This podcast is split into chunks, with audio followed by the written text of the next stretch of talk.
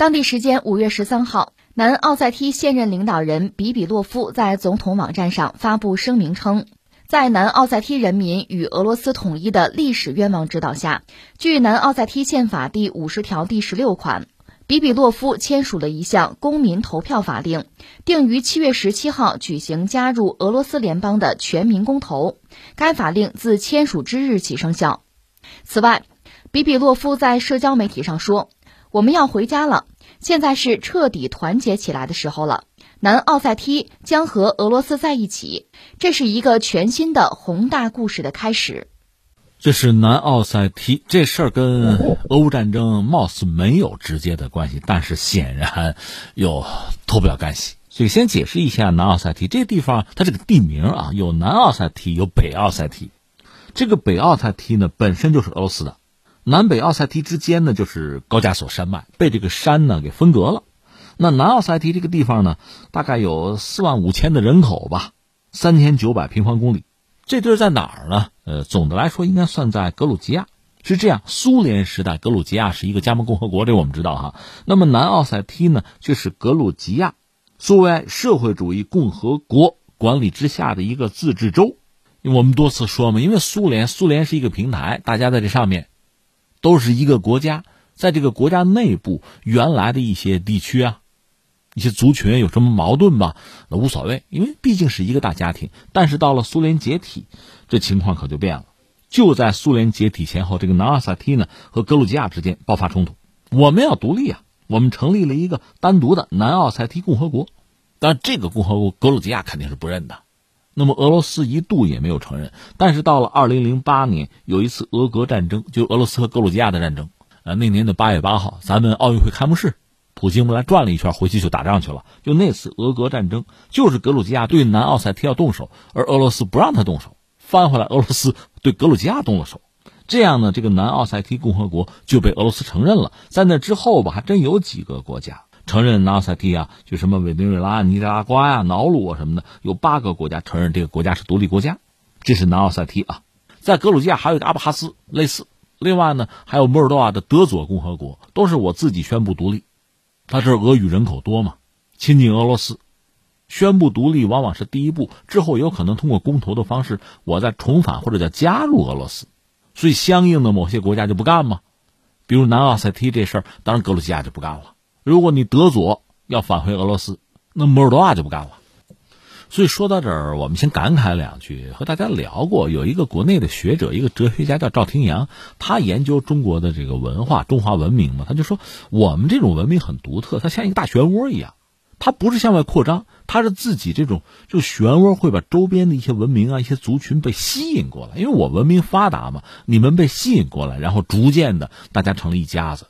而且在中国历史上，你看，就中原嘛，中原文明就是发达嘛，对周边是有辐射的。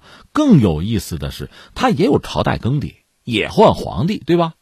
但是别管谁来，谁都是成为这个文明的中心和代表。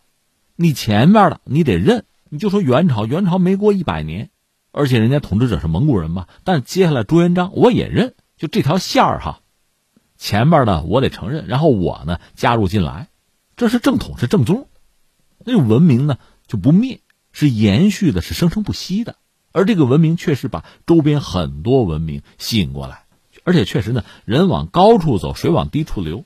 你按说这个文明在一起勾兑一下，是不是高的就被稀释了？不是，是低的被拔高了，被拉起来了。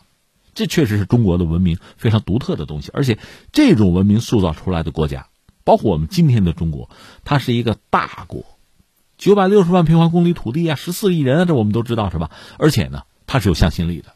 翻回来，你比如说俄罗斯也好，甚至不说俄罗斯，俄罗斯国土面积更大，对吧？我们就说英国，英国很小了，但是你是通过侵略啊、扩张啊，你这么塑造出来的一个国家，给你点时间，你自己内部就出问题。那我们说俄罗斯现在实际上，它和原来就苏联那个加盟共和国们。这个关系一直就理不顺。苏联呢，其实很多加盟共和国的问题啊、民族的问题啊，这些历史遗留的问题就没有很好的处理。那现在俄罗斯，你就慢慢理顺吧。这个过程确实很漫长，而且投入很大，损耗很大。英国、苏格兰就不用说了，要脱英，对吧？北爱尔兰这要脱，像威尔士总的来说比较温和，也有一些人也嚷嚷着要脱脱英啊。那英国真的就四分五裂了。普京不是还担心俄罗斯分裂吗？俄罗斯那么大，两千万平方公里土地，你说分裂的话，就算分裂成七块八块，它块头也不小啊。相应的，你比如乌克兰是六十万平方公里，那英国要是也分裂了，那就剩不下什么了，那一地渣了。这确实很让人感慨啊。这是一个，再一个，我们又说回到，其实，在俄罗斯，其实，在就是苏联之前，在帝俄沙俄那个时代，就有一些人所谓大俄罗斯主义者，有一种大俄罗斯的意识形态，一种思想吧。特别在苏联解体、俄罗斯诞生，这个国家比苏联其实要衰弱哈，但是很多秉持着这个民族主义啊、大俄罗斯情节的人呢，就想象着这个国家怎么样强大。最典型的，我跟大家介绍过吧，这个杜金号称是普京的智囊啊。又跟这个结盟，跟那个结盟哈，地缘政治上怎么画圈啊？其实他的思维很传统啊，但体现这个大俄罗斯主义者他们的一种心态吧，一种梦想吧，就是我把所有说俄语的俄语区、俄语圈我凑在一块好不好？这种想法应该说也不少见。你比如说英国，英国现在已经纯属一个二流三流国家了吧？当年大英帝国多强大呀！但是我们要搞一个什么呀？搞一个英联邦。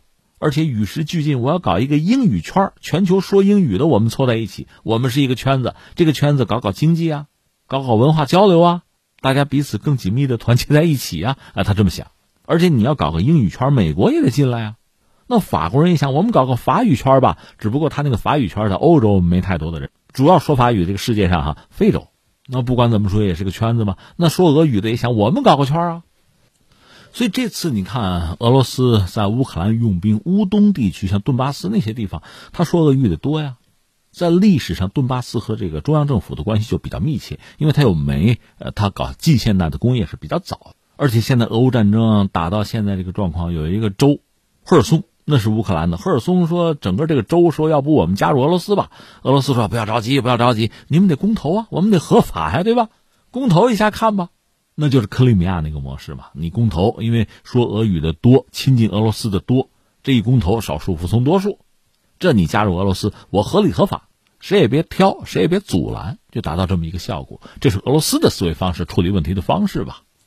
那现在你说南奥塞梯要这么搞，那是不是所有的这个俄语区都会这么做？这算不算是俄罗斯在乌克兰用兵最后带来的一个？他也许未必最早就是这么设计，但是。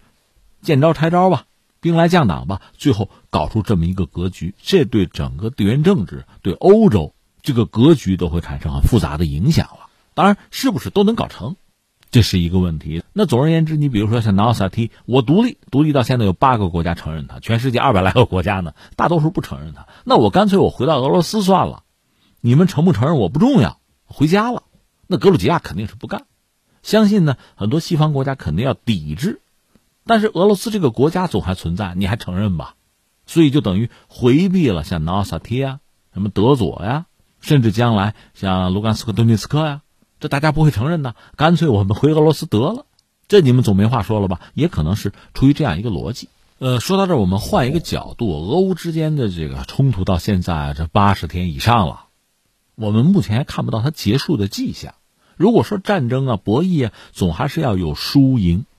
当然，下围棋有一个所谓的两分，就大家各自会得到一些利益吧，大家觉得都还合算，这个局面我们就就接受了。但是现在，我个人理解，从宏观上讲，对俄罗斯恐怕并不乐观，他很被动。原因就在于，如果芬兰加入北约，芬兰和俄罗斯之间边界一千三百四十公里啊，俄罗斯想尽办法不让乌克兰加入北约，因为双方边界一千四百公里。现在就算乌克兰不加入北约，那边芬兰加入了。北约依然是可以大兵压境啊，上千公里的战线对俄罗斯那是巨大的一个压力牵制，那日子很不好过了。而现在眼看这个格局已经形成，那即使你在乌克兰的战争行动获得绝对的胜利，在整个战略态势上你依然是被动的呀。